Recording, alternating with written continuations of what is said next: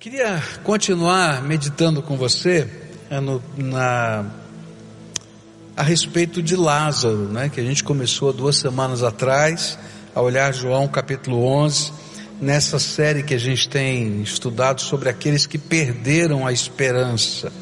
E a gente olhou para aquele momento, não é, na vida de Lázaro, de morte e ressurreição, sobre a ótica de cada um dos personagens.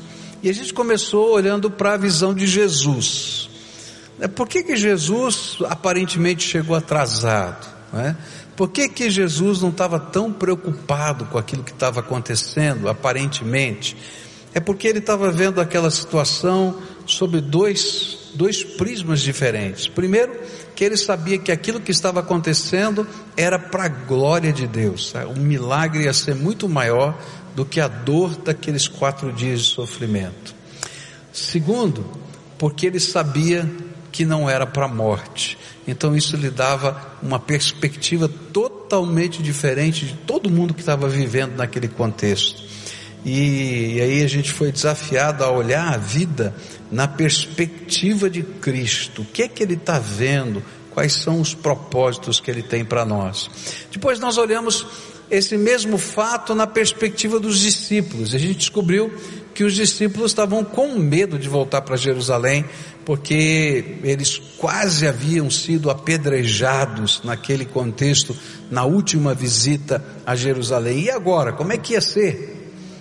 E aí então Jesus vai dizer para aqueles seus discípulos que aquele que anda à noite tropeça mas que aquele que anda de dia não tropeça. E nesse ensino Jesus estava falando sobre o andar segundo os ditames, as ordens, os pretextos, os preceitos de Deus. E quando a gente está andando de dia, não tem tropeço. Então, se o Senhor está mandando voltar, é para voltar. E pronto. E a gente vai aprendendo a lidar com essa dinâmica de Deus na nossa vida. Mas nesta manhã, eu queria basear a mensagem que vamos, ah, o estudo que vamos fazer, em João 11, versículos 17 a 28. E a gente vai olhar a perspectiva de Marta agora. O que é estava acontecendo no coração de Marta? E assim diz a palavra do Senhor. Ao chegar Jesus verificou que Lázaro já estava no sepulcro havia quatro dias. Betânia distava cerca de três quilômetros de Jerusalém. E muitos judeus tinham ido visitar Marta e Maria para confortá-las pela perda do irmão. Quando Marta ouviu que Jesus estava chegando, foi encontrá-lo, mas Maria ficou em casa. E disse Marta a Jesus: Senhor, se estivesses aqui, meu irmão não teria morrido, mas sei que mesmo agora Deus te dará tudo o que pedires. E disse-lhe Jesus: O seu irmão vai ressuscitar. Marta respondeu: Eu sei que ele vai ressuscitar na ressurreição no último dia. E disse-lhe Jesus: Eu sou a ressurreição e a vida, e aquele que crê em mim, ainda que morra, viverá. E quem vive e crê em mim não morrerá eternamente. Você crê nisso? Ela lhe respondeu: Sim, Senhor eu tenho crido que tu és o Cristo, o Filho de Deus que devia vir ao mundo. E depois de dizer isso, foi para casa e chamando a parte Maria, disse-lhe: O Mestre está aqui e está chamando você. Pai querido, nesta hora, quando vamos meditar na tua palavra, abre os nossos olhos, abre os nossos ouvidos, toca o nosso coração revela a tua presença e a tua vontade a nós. Como eu careço do Senhor, como cada um de nós carecemos do Senhor. Visita-nos agora, Pai. Queremos perceber a tua visitação. Fala conosco. É aquilo que oramos em nome de Jesus. Amém e amém. Quando a gente olha para todo esse episódio na perspectiva de Marta, a gente vai descobrir a ansiedade do coração dessa mulher. É interessante que Marta era aquela mulher que na primeira história estava preocupada com os detalhes da casa, para receber bem Jesus. Estava preocupada com a comida, estava preocupada se tudo estava em ordem, estava preocupada com tudo. Mas nesse contexto, ela larga a casa com todas as visitas que estão lá, que foram lá para, para cuidar emocionalmente dela, na mão de Maria e foge, escondida, essa é a ideia que dá, para encontrar Jesus antes dele chegar na cidade. Isso me faz imaginar a ansiedade do coração dessa mulher para ter um encontro particular com Jesus e poder falar das coisas que estavam no coração dela. Certamente ela sabia que depois que Jesus entrasse na cidade, as multidões iam chegar perto dele, queriam conversar, e ela não poderia ter essa conversa particular. Por isso então ela larga tudo, ao contrário até da sua própria natureza, não é? Eu não sei como é na sua casa, não é? Mas eu sei como é na minha, não é? Quando vai uma visita em casa, como é que funciona lá, não é? Geralmente a mulher é aquela que diz: não, arruma aqui, põe isso aqui, tira do lugar, não, põe assim, acerta aqui, mexe nas coisas, né? E a minha mulher é muito detalhista, né? Eu me lembro de uma, uma ovelha nossa aqui, a Vera Barros, né? Que um dia fez uma piada com a minha mulher, né? Porque ela ajudava lá na cozinha e a Cleusa naquela época também ajudava e ela então ficava olhando de longe assim se as mesas estavam todas alinhadas e tal. E no meio de uma conversa disse assim, sabe, quando eu comecei a, ah, a, a, aquele processo de chamada de Deus na minha vida, eu pensei que eu ia ser missionária entre os índios. E aí a, Vera disse assim, coitada das índias, ela ia olhar, a peninha da esquerda está fora do lugar, faz favor de arrumar, não é? E aí eu fico imaginando que Marta era mais ou menos assim, arrumava tudo ali, deixava tudo em ordem e tal, etc. E, e ela larga tudo e vai lá com Maria, que está lá atendendo os convidados, e ela vai falar com Jesus. E ela vai abrir o coração para Jesus. E é interessante que esse texto vai mostrar para a gente a conversa. E nessa conversa, é, Marta vai expressar a grande dificuldade que estava na alma dela, que eu acho que é minha e sua também. É a dificuldade que nós temos de aplicar a fé à realidade que nos cerca, sem que a gente se sinta louco. Você já entrou em confronto de tal maneira com a sua fé que você diz assim: peraí, o que é fé, o que é loucura? Qual é o limite disso? Até onde eu posso caminhar? Eu acho que esse era, era o conflito do coração dessa mulher. Como é que ela podia conciliar a fé que ela tinha em Jesus como Messias de Deus, o poderoso que fazia sinais tremendos no meio do seu povo naquela época, com a morte do seu irmão e o corpo na sepultura há quatro dias. E aí essa mulher declara a sua fé mais pura e simples e o seu anseio.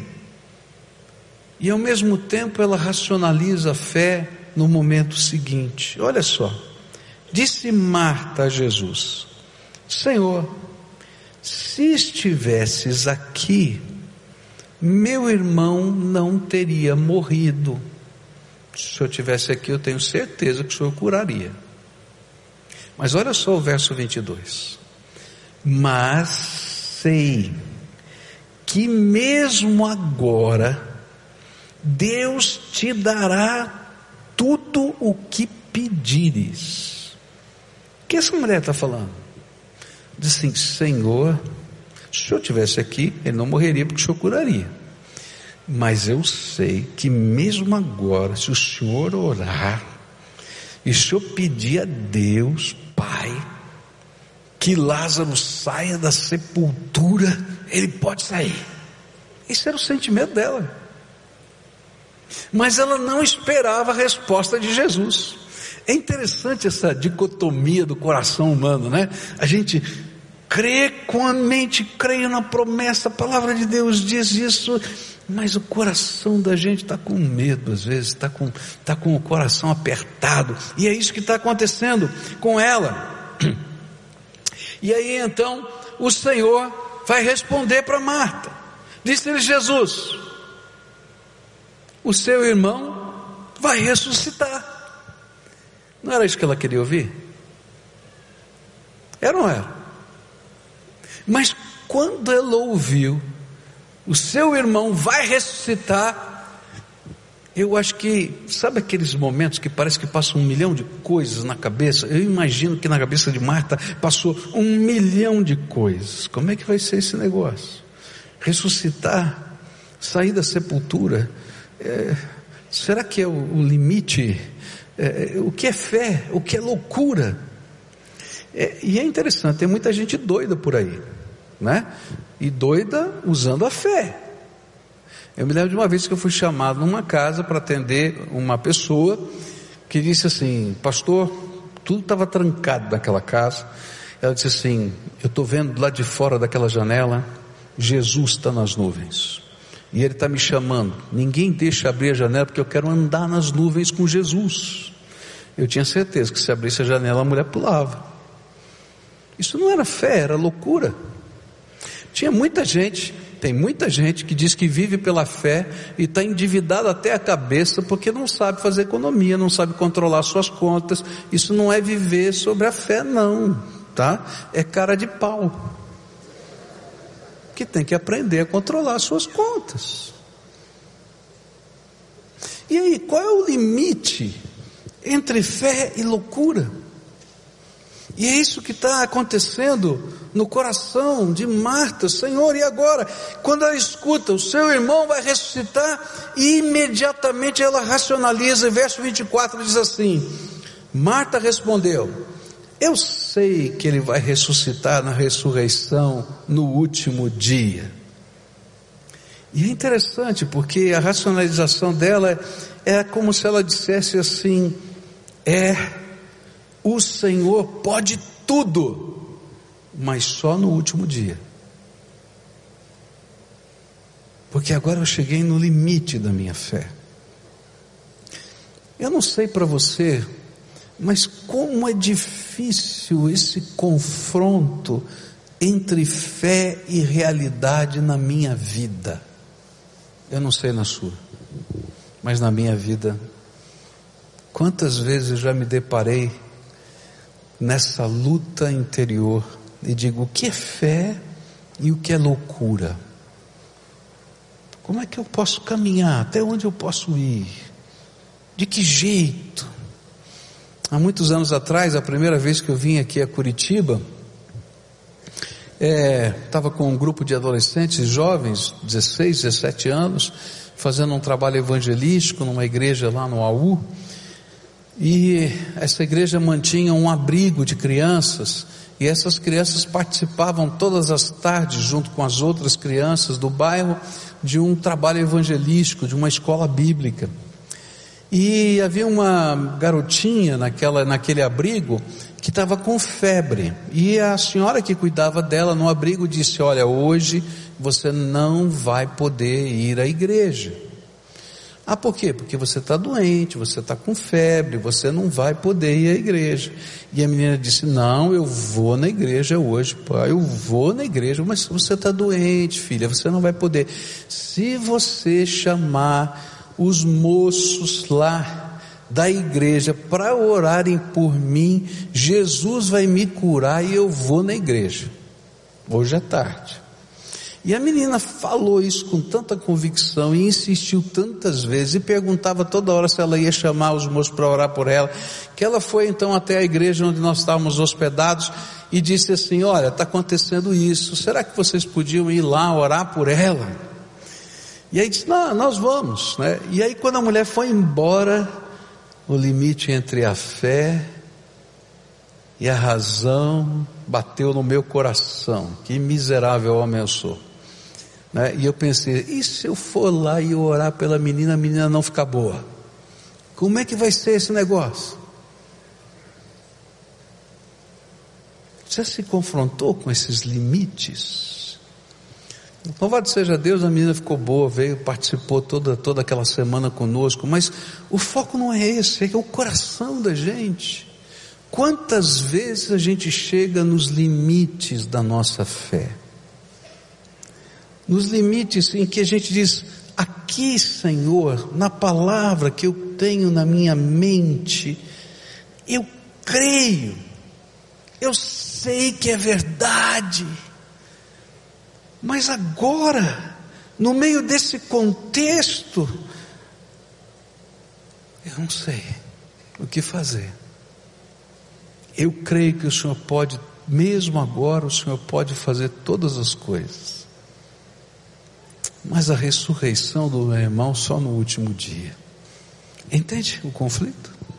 Agora, sabe o que é que me, me, me faz ficar maravilhado? É como Jesus reage a esse conflito. E eu louvo a Deus pela maneira como Jesus reage a esse conflito.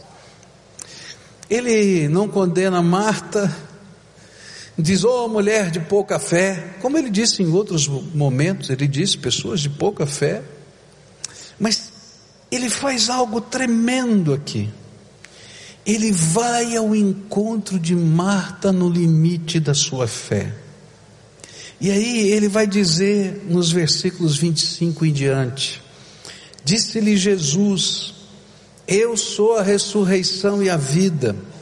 Aquele que crê em mim, ainda que morra, viverá. E quem vive e crê em mim não morrerá eternamente. Você crê nisso? E ela lhe respondeu: Sim, Senhor. Eu tenho crido que tu és o Cristo, o Filho de Deus, que devia vir ao mundo.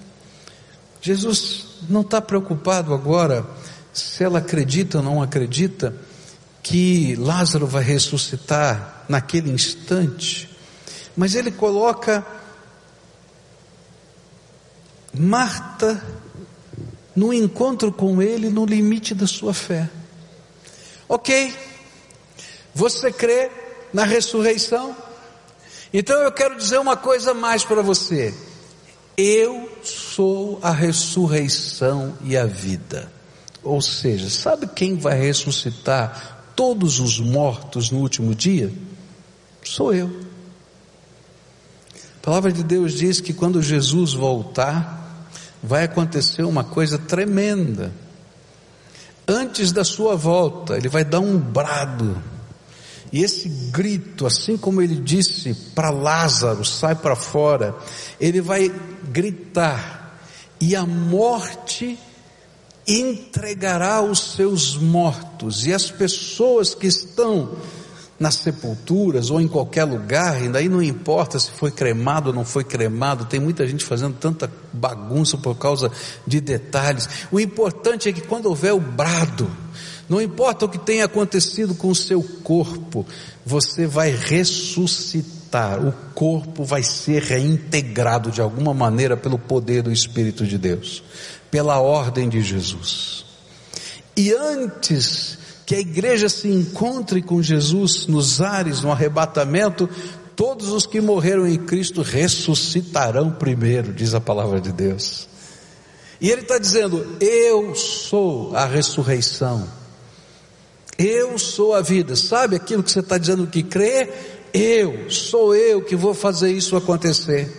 E eu vou dizer mais: aquele que vive e crê em mim, aquele que está aqui hoje, vivendo nessa terra dos conflitos da alma e crê em mim, e crê que eu sou este que ressuscita, e crê que sou este que vai trazer salvação e redenção ao homem, ainda que esteja morto, viverá. E ele vai ao encontro dessa mulher nos limites da sua fé. E aí então, e vai dizer assim: não vai morrer eternamente. A morte tem um fim, não é eterno. E aí ele pergunta: Marta, você crê nisso? E ela vai responder: Sim, Senhor. Eu tenho crido que tu és o Cristo, o Filho de Deus que devia vir ao mundo. Eu acho lindo isso porque Jesus vai ao encontro dela no lugar onde ela poderia apoiar a sua fé. Mas ele não deixa essa mulher no lugar em que ela poderia apoiar a sua fé e viver apenas confortavelmente naquele lugar. Ele vai e chama Marta para um passo a mais. E eu tenho aprendido o seguinte: que na minha vida, eu tenho vários conflitos de fé. Se você tem, eu quero dizer que você está muito bem acompanhado. Marta teve, Pedro teve, Abraão teve. Esperar uma promessa 25 anos. Moisés teve. Você tem. Mas Jesus desce aos limites da sua fé para encontrar você onde você está. E diz: Ó, oh, tá bem, você consegue crer nisso? Agora vem para o próximo passo. E quando a gente continua a história, a história vai nos dizer que quando ele pede para ver a sepultura, Marta, nessa altura da sua vida, era a chefe da casa, o, o, o irmão tinha morrido, e então Jesus diz assim: Olha, tirem a pedra. E quem tinha que dar autorização para tirar a pedra era a chefe da casa, Marta. Ela tinha autoridade legal para dizer: tire a pedra, para fazer a exumação do corpo. E é interessante que naquele momento Marta entra em conflito outra vez. O Cristo que foi encontrá-la no limite da sua fé é aquele agora que vai convidá-la a dar um passo de fé. E aí ela olha para Jesus e diz assim: Jesus, quatro dias. Nessa terra que faz um calor incrível, o corpo está fedendo. Tem certeza certeza que é para tirar pedras. E eu acho que Jesus só deu uma olhada assim, sabe aquela olhada assim? Sabe aquele olhar assim? Que a Bíblia não fala muito mais, só fala que ele falou como fez esse comentário e logo depois mandou tirar pedra. Né? Eu acho assim que Jesus olhou, escuta aqui, lembra que nós conversamos? Se o homem está mandando, faz, tira a pedra. E aí eu acho tremendo, porque o Cristo que nos encontra no limite da nossa fé, nos convida a dar passos de fé e a crescer com Ele nos limites da nossa fé. Não era responsabilidade de Marta garantir a ressurreição. Não era fé que a Marta possuía que faria com que Lázaro seria ressuscitado. Era tremenda graça e poder de Jesus que ressuscitou dentre os mortos, que iria fazer aquela obra tremenda. Era um sinal para a glória de Deus de que Jesus é a ressurreição e a vida de que todo aquele que nele crê, ainda que esteja morto, viverá. E o que Jesus pedia para ela é que no limite da fé, o passo de fé fosse obediência. Eu cheguei no meu limite. Eu não posso garantir mais nada. A única coisa que eu posso fazer é obedecer, tirar a pedra. Então eu vou tirar a pedra. E ela manda tirar a pedra. E é interessante que ela não tem nem capacidade física para tirar a pedra, porque ela era muito pesada. E ela teve que ser ajudada por pessoas que não aparecem na história para moverem a pedra. Mas ela tinha autoridade legal para dizer: tirem a pedra. Que isso era mais do que suficiente. Sabe qual é a grande lição aqui?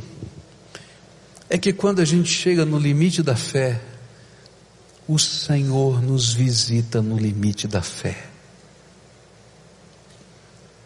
Quando eu entro nos meus conflitos, quando eu tenho desafios que eu tenho medo. Eu não sei se você tem medo, mas eu tenho tanto medo de alguns desafios. E eu começo a olhar para a minha humanidade e dizer: Senhor, tenha misericórdia, agora? O que, que eu vou fazer? Eu cheguei no limite da fé. É a visitação do Senhor que me conforta, é a visitação do Senhor que me fortalece, é a visitação do Senhor que me faz levantar do meio dos meus conflitos e dar o próximo passo.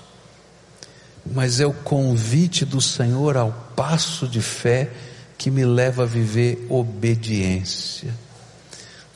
Fé não é a vara de condão milagrosa. Fé é uma convivência tremenda com Deus, que me leva a caminhar com Ele em obediência, até quando eu não entendo, até quando eu não sei, até quando eu cheguei no meu limite. E eu vou dar um passo. Eu não sei qual é o sentido, não sei, eu creio, eu creio que naquela hora Marta ainda não conseguia crer que Lázaro fosse ressuscitado, até quando a pedra tinha sido tirada. Mas se Jesus pediu, tá bom, não entendo. Mas quando ela ouviu o brado de Jesus, Lázaro, vem para fora, eu acho que deu um frio na barriga. Sabe aquele frio que vem assim, um arrepio da cabeça aos pés. E agora? E eu fico imaginando a cena de Lázaro vindo. Naquele tempo eles eram enfaixados, né? Então você imagina aquela múmia pulando assim, né? Alguns estavam ali, não é? Absortos. Alguns deviam estar fugindo pelos cantos para não entender o que está acontecendo. Mas o que estava acontecendo ali é que Jesus estava revelando a sua glória naquele lugar. A grande lição aqui é: se você está no conflito entre a tua fé e a tua razão, essa não vai ser a última vez, você vai ter vários conflitos como esse. Mas Jesus está visitando você agora, Ele está aí. Ele vai segurar na tua mão. E Ele vai caminhar com você no limite da sua fé. Mas Ele não vai te deixar na zona de conforto. Em algum momento Ele vai dizer: Vamos dar o próximo passo. E sabe, de pequenos em pequenos passos, a gente vai construir a jornada da nossa fé.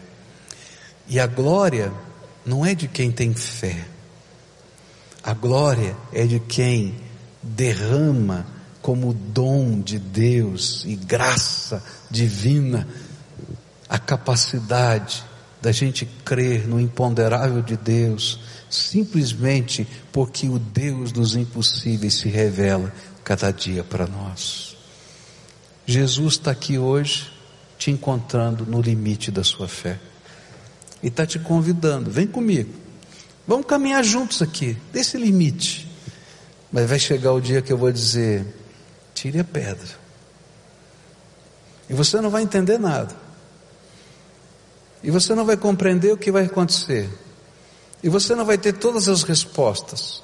E você não vai ter todos os projetos. Você não vai ter tudo na mão. Simplesmente você vai olhar nos olhos do Senhor Jesus e esses olhos te darão segurança de obedecê-lo e aguardar o que ele fará na sua vida. Nessa manhã nós queremos celebrar a ceia do Senhor juntos. E celebrar a ceia do Senhor é entender que aquele que morreu por nós é a primícia da ressurreição.